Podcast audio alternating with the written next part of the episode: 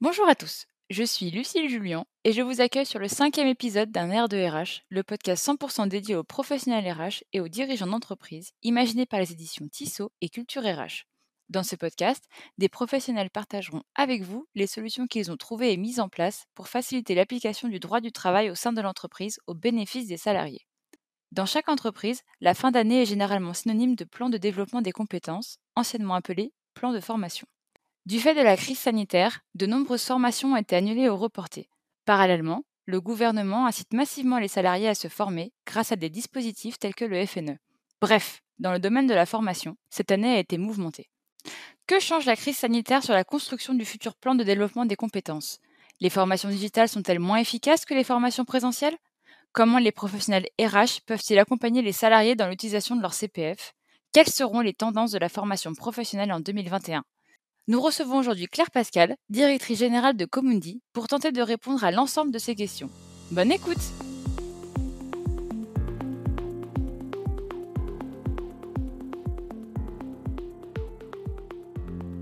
Bonjour Claire Bonjour Lucille Merci Claire d'avoir accepté de participer au podcast sur un air de RH. Avec plaisir, c'est un vrai plaisir. Euh, déjà, pour commencer, je vais vous demander de vous présenter, s'il vous plaît.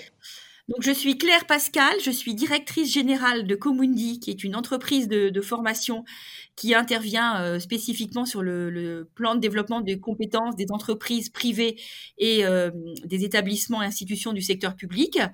Euh, et je suis aussi vice-présidente de la Fédération de la formation professionnelle je m'occupe particulièrement des sujets de développement économique et de business model au sein de cette fédération qui regroupe donc l'ensemble des acteurs de la compétence au niveau national. Merci pour cette présentation très complète. Euh, actuellement, c'est la période des plans de développement de compétences dans les services RH. Est-ce que vous voyez un impact sur celui-ci du fait de la crise sanitaire? Alors effectivement, les entreprises, elles préparent leur plan de développement de compétences euh, pour l'année 2021, mais euh, du fait de la crise, on a clairement un manque de visibilité en termes de, business. Euh, et on s'aperçoit que, à l'instar de 2020, il y a quand même de nombreuses coupes budgétaires qui sont prévues sur 2021 et donc on a quand même un plan de développement de compétences qui est en train de se mettre en place dans un climat d'incertitude et de non visibilité au sein des entreprises. Alors, il faut savoir aussi que en 2021, on a le plein effet euh, de la loi Avenir professionnel, qui, comme vous le savez, a supprimé la mutualisation euh, des entreprises qui sont de 50 à 300 salariés et donc qui a exposé, euh, fragilisé ces budgets formation pour ces entreprises-là, sachant que les plus de 300 étaient déjà avaient, avaient déjà perdu cette mutualisation. Donc ça veut dire que les budgets formation sont exposés euh, à des coupes budgétaires puisque les entreprises continuent à payer euh, des, cotisations euh, liées au sujet de la compétence qui sont des fonds fléchés vers, les dispositifs type CPF ou apprentissage et donc du coup ça expose les budgets formation lorsqu'il y a des coupes budgétaires à être bah, réduits ou, en tout cas légèrement ou amputés plus ou moins de manière plus ou moins importante. Alors si on doit voir donc ce troisième effet, euh, le troisième effet de cette euh, crise sanitaire, c'est bien sûr le développement de, l'intérêt du distanciel et du digital, euh, souvent sous un mode synchrone, asynchrone en fonction des, de, de, des, des besoins. Les entreprises se sont habituées euh, à cette euh, à ces nouveaux formats. Elle reste quand même largement euh, attachée aux modalités présentielles. alors c'est une tendance, ce, ce, ce, ce, virage vers le distanciel et le digital, c'est une tendance qui, bien entendu, c'est est liée à la crise sanitaire. elle existait déjà avant. J'allais dire que la crise sanitaire a renforcé cette cette tendance de, de, mutation vers le digital, mais on pense qu'on reviendra vers un équilibre un petit peu plus en faveur du présentiel en 2021 avec une, partie digitale et distancielle qui se sera néanmoins quand même beaucoup développée. Je mets juste un bémol par rapport à ça, c'est que globalement le, la, vie au travail à travers des écrans liées au télétravail, liées au confinement. Euh, c'est aussi une fragilisation de l'ensemble des, acteurs. On voit bien qu'il y a une sorte de ras-le-bol de tout le monde de, vivre à travers des écrans. Et donc, du coup, la, formation aussi rentre dans, cette, dans ce ras-le-bol où finalement, on a, on a, on, disons, on a envie de se retrouver en présentiel. Et donc, peut-être qu'en 2021, on aura une, j'allais dire, un nouveau... Euh, euh, un nouveau regain d'intérêt pour le présentiel parce que c'est aussi un, j'allais dire, on, a beaucoup beaucoup travaillé à distance et à travers des écrans et, on a aussi tous envie de se retrouver au travail et en formation. Est-ce que vous avez senti un intérêt plus marqué de la part de la direction, des élus et ou des salariés quant au prochain plan de formation? Un peu plus d'attente de leur part peut-être? Alors, euh, on a beaucoup parlé de, formation pendant ce confinement, euh, mais surtout plutôt d'accompagnement personnalisé, de CPF, mais pas forcément. On n'a pas forcément beaucoup parlé du plan de développement de compétences des entreprises. On a aussi beaucoup utilisé le FNE pour former des salariés en chômage partiel, mais euh, qui étaient plutôt liés à des besoins individuels et avec l'idée de bah, tant que les gens sont en chômage partiel, autant les former. Je crois qu'il faut qu'on revienne vraiment aux vrais besoins des entreprises. Euh, les entreprises comprennent que la formation professionnelle est un levier pertinent pour accompagner les évolutions des besoins en compétences euh, qui s'accélèrent avec la pandémie et que c'est aussi un moyen pertinent pour reconstituer le lien social qui a été mis à mal avec le confinement, le télétravail généralisé. Et donc que restaurer la performance collective est un sujet important pour les entreprises et donc un sujet central pour les plans de développement de compétences. Et c'est là en quoi, effectivement, le, regain euh, d'intérêt pour les entreprises, c'est qu'ils veulent faire de leur plan de développement de compétences un outil, un levier pour pouvoir euh, restaurer euh, la performance collective, sachant que on sait très bien que cette pandémie non seulement aura, j'allais dire, altéré le niveau d'activité, mais elle aura aussi altéré largement les niveaux de productivité des entreprises. En 2021, le plan de formation est donc euh, est complètement maintenant euh, remplacé par le plan de développement de compétences depuis la loi 2019. Et donc, ce plan de développement de compétences, il rentre en, j'allais dire, en, période de croisière. Et les entreprises, elles y voient la possibilité de, loger quand même toutes les démarches qui visent à viser, euh, j'allais dire, d'apprenantes hein, au sein de, leur, de, leur, de leur, leurs équipes, comme par exemple la FEST, qui est donc la formation en situation de travail de la même manière, euh, les possibilités d'abondement du CPF pour des projets cofinancés entre l'entreprise et le salarié depuis le mois de septembre euh, sur la plateforme de la Caisse des dépôts sont aussi une bonne opportunité pour l'entreprise et donc elle peut aussi, euh, j'allais dire, se saisir de ce sujet-là et le mettre dans le plan de développement de compétences. Donc on n'a pas forcément plus d'intérêt à date pour le plan de développement de compétences, mais on a quand même une prise de conscience au niveau de l'entreprise qu'il est utile de se saisir de la formation comme un outil de relance et, et, et que J'allais dire qu'il faut se saisir, en dépit euh, des, nouvelles contraintes financières qui nous sont apportées par la loi 2019, il y a des opportunités pédagogiques et des opportunités, j'allais dire, de dynamique sociale qui sont portées par la formation et qui trouvent leur, euh, j'allais dire, leur formalisation au sein du plan de développement de compétences. Donc c'est, à mon sens, ce en quoi le plan de développement de compétences est euh, est un et, intéresse particulièrement les entreprises parce que elles y voient probablement euh, avec toutes ces nouvelles possibilités euh, l'opportunité pour elles de relancer la machine économique euh, en leur sein. À cause des confinements successifs qu'on a subis depuis mars, il y a de nombreuses formations qui ont été annulées dans le courant de l'année. Est-ce que vous pensez que c'est lié à un manque de confiance des entreprises dans le digital learning ou peut-être un manque de, digitalisation des organismes de formation? Il faut bien différencier en fait ce qui s'est passé au premier confinement et au deuxième confinement. Au premier confinement, il a été vécu un peu comme une parenthèse après laquelle euh, tout allait reprendre comme avant et ça a généré beaucoup de reports et d'annulations. Euh, le deuxième confinement a marqué euh, une plus grande maturité à la fois des entreprises et des entreprises de formation pour mettre en place du distanciel et du digital. Donc les entreprises, elles l'ont intégré, elles l'ont intégré cette modalité qui a été conçue pour beaucoup comme une façon de, remplacer momentanément le présentiel ou, pas forcément que momentanément. Mais il faut savoir que le présentiel reste encore très prisé par beaucoup d'entreprises. Hein. Il faut savoir, avant la, crise, 90% des formations étaient réalisées en, en présentiel. Donc, le distanciel et le digital se sont révélés comme des substituts intéressants et commodes. Et de l'autre côté, les entreprises de formation, elles ont quand même eu le temps euh, de digitaliser ou de passer une partie de leur offre à distance. Euh, donc en fait, j'allais dire que entre le premier et le deuxième confinement, on a, on a quand même assisté à une, une j'allais dire une augmentation, une, maturation en fait du marché, euh, augmentation de la maturité des entreprises et des entreprises de formation qui se sont habituées d'un côté à le consommer, de l'autre côté à le proposer. Euh, mais il faut savoir aussi que qu'on a cette cette année où il y a eu énormément de distance learning et de, de digital learning a aussi créé une, un manque en fait en termes de, de, relations humaines et donc on a on verra certainement un retour du présentiel en, en 2021 pour pouvoir un peu compenser tout tout cette tout, tout ce manque.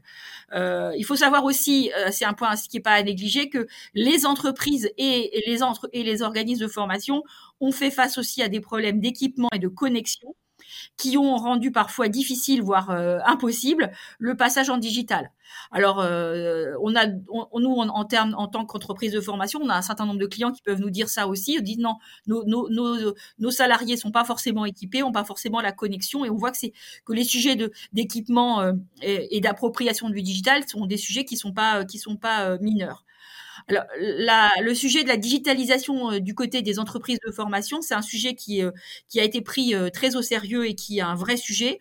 D'un côté, effectivement, il y a l'équipement et la digitalisation des offres. Il y a aussi la formation des formateurs qui sont au digital parce que tous, et loin de là, sont, sont à l'aise avec les outils. Et donc, au sein du plan de relance, il a été prévu une enveloppe de 370 millions qui est destinée à accompagner euh, la digitalisation de la filière. Donc, c'était vraiment un, sujet, euh, j'allais dire, à la fois culturel et aussi technique euh, qui est en train de se mettre en place.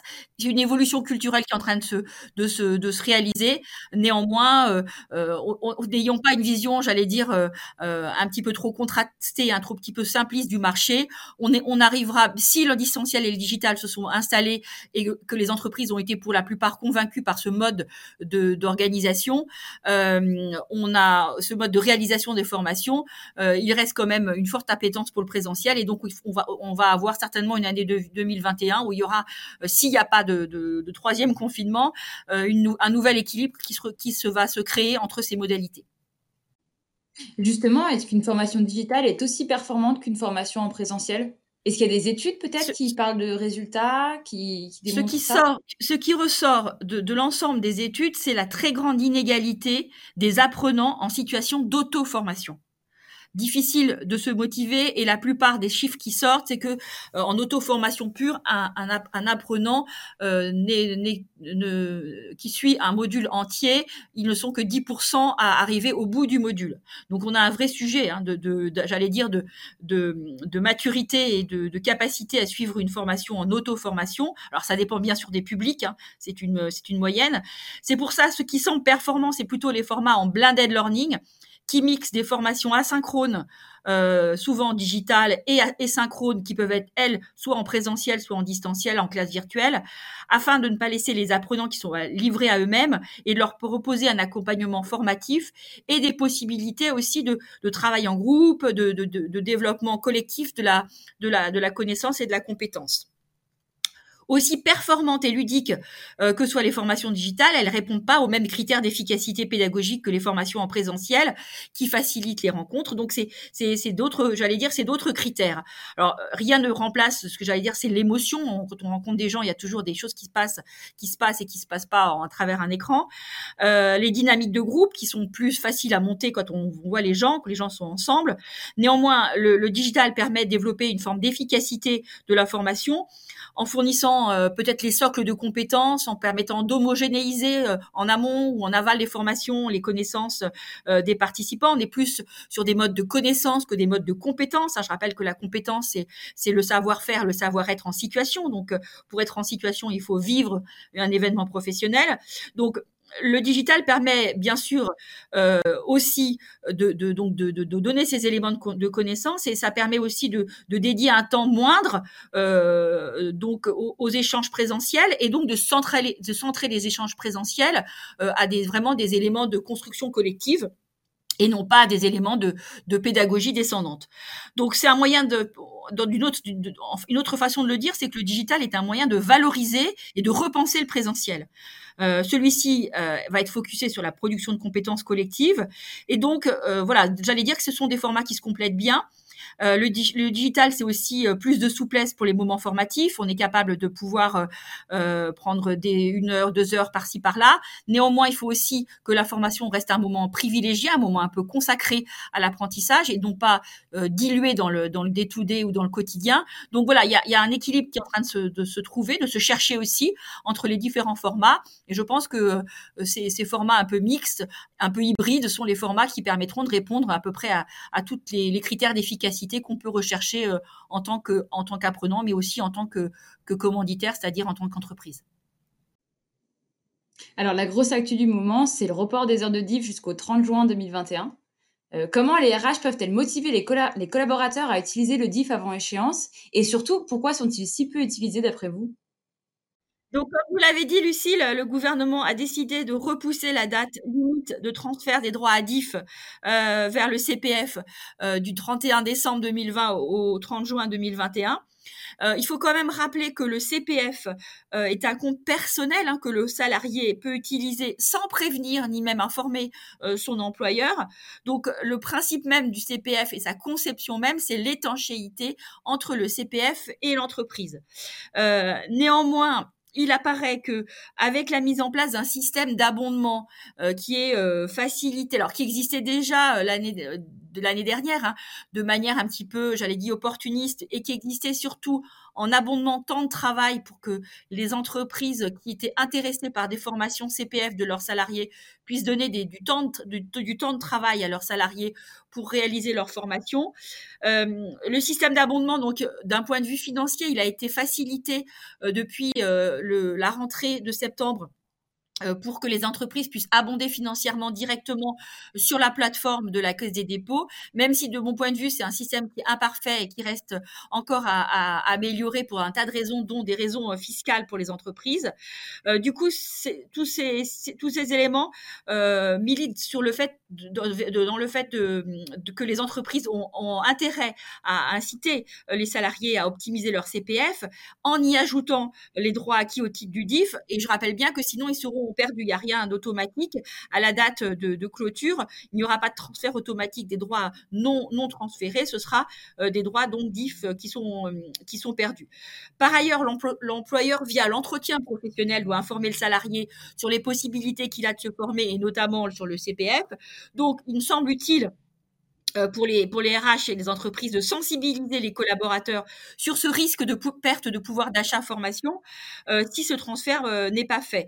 Euh, le moment professionnel, c'est pour moi le, moment idéal, hein, adéquat pour le faire, euh, car souvent le, le, collaborateur il a un projet précis et donc du coup ça matérialise un peu l'intérêt pour lui de, de transférer ses droits.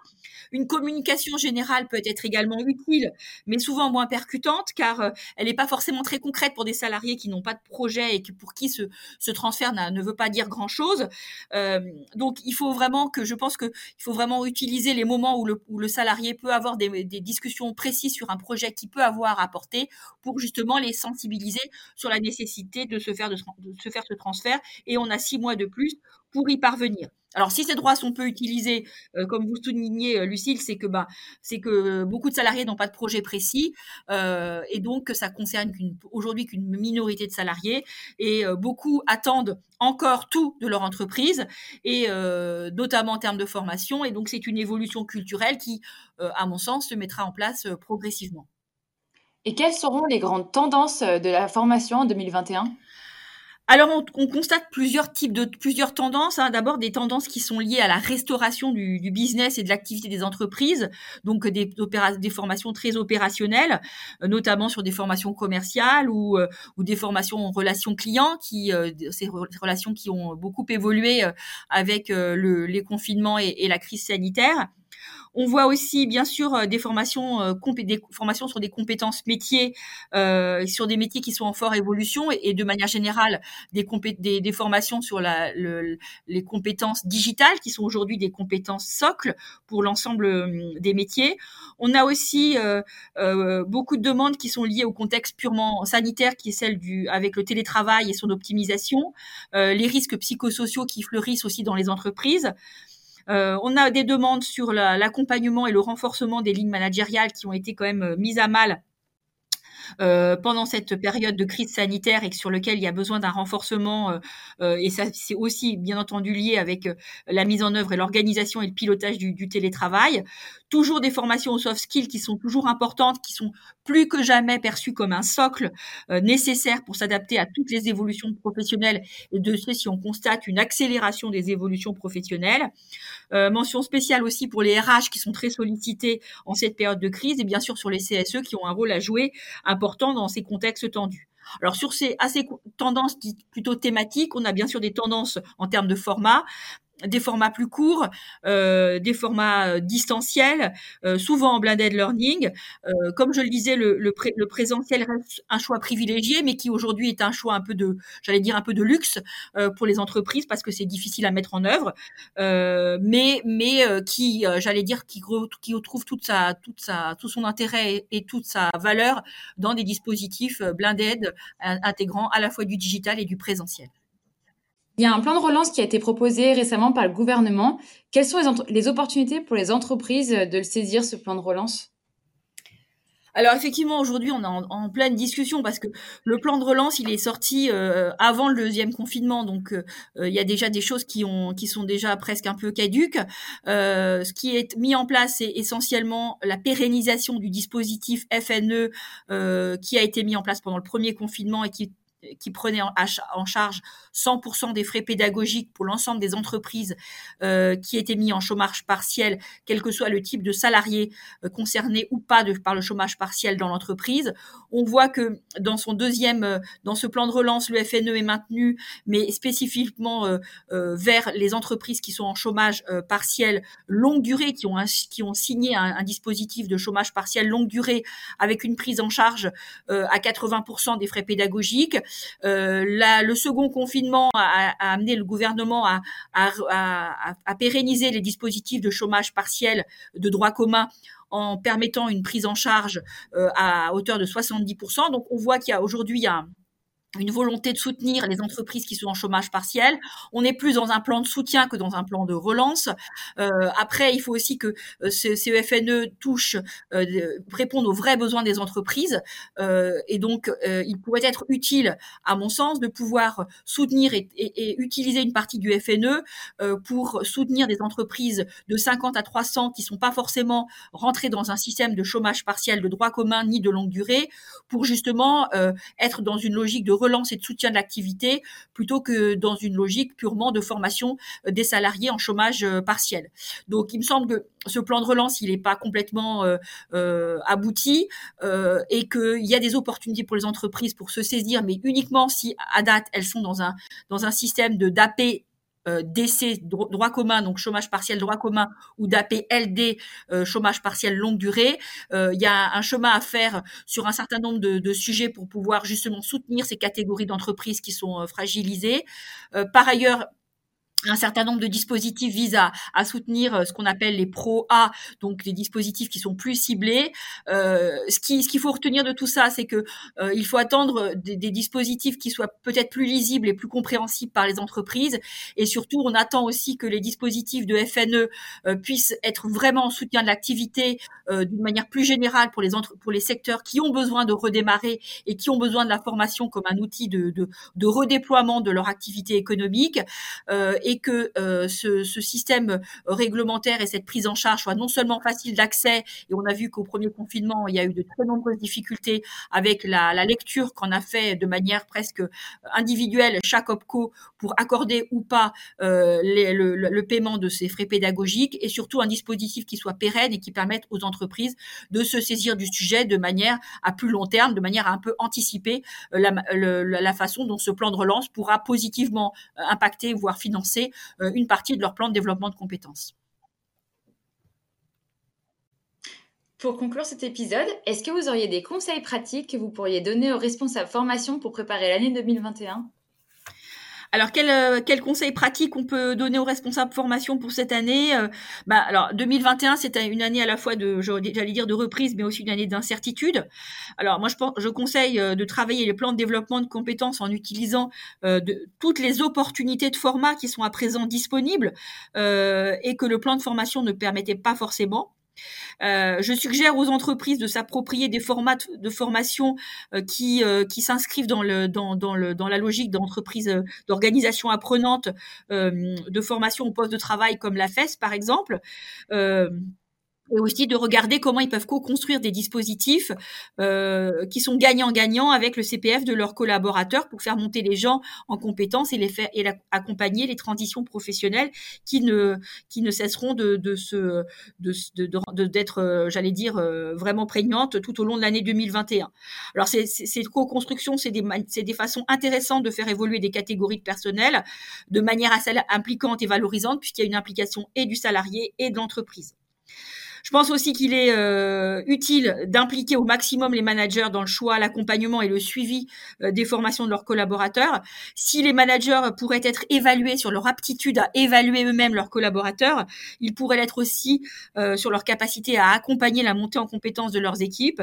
Et donc, à cet effet, je pense qu'il ne faut jamais réduire la formation à une pure animation, mais l'avoir dans, un, dans, une, dans une, une vision plus complète et un écosystème d'apprentissage plus complet et qui intègre à la fois bien sûr des, modalités de préparation et d'adaptation, mais aussi d'évaluation en amont et en aval euh, des compétences qui sont, euh, qui sont sollicitées et qui sont mises en œuvre.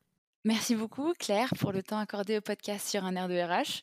Quant à vous, chers auditeurs, ne manquez pas le prochain épisode qui sera le dernier de l'année 2020. Nous aborderons le sujet du CHO, le Chef Happiness Officer.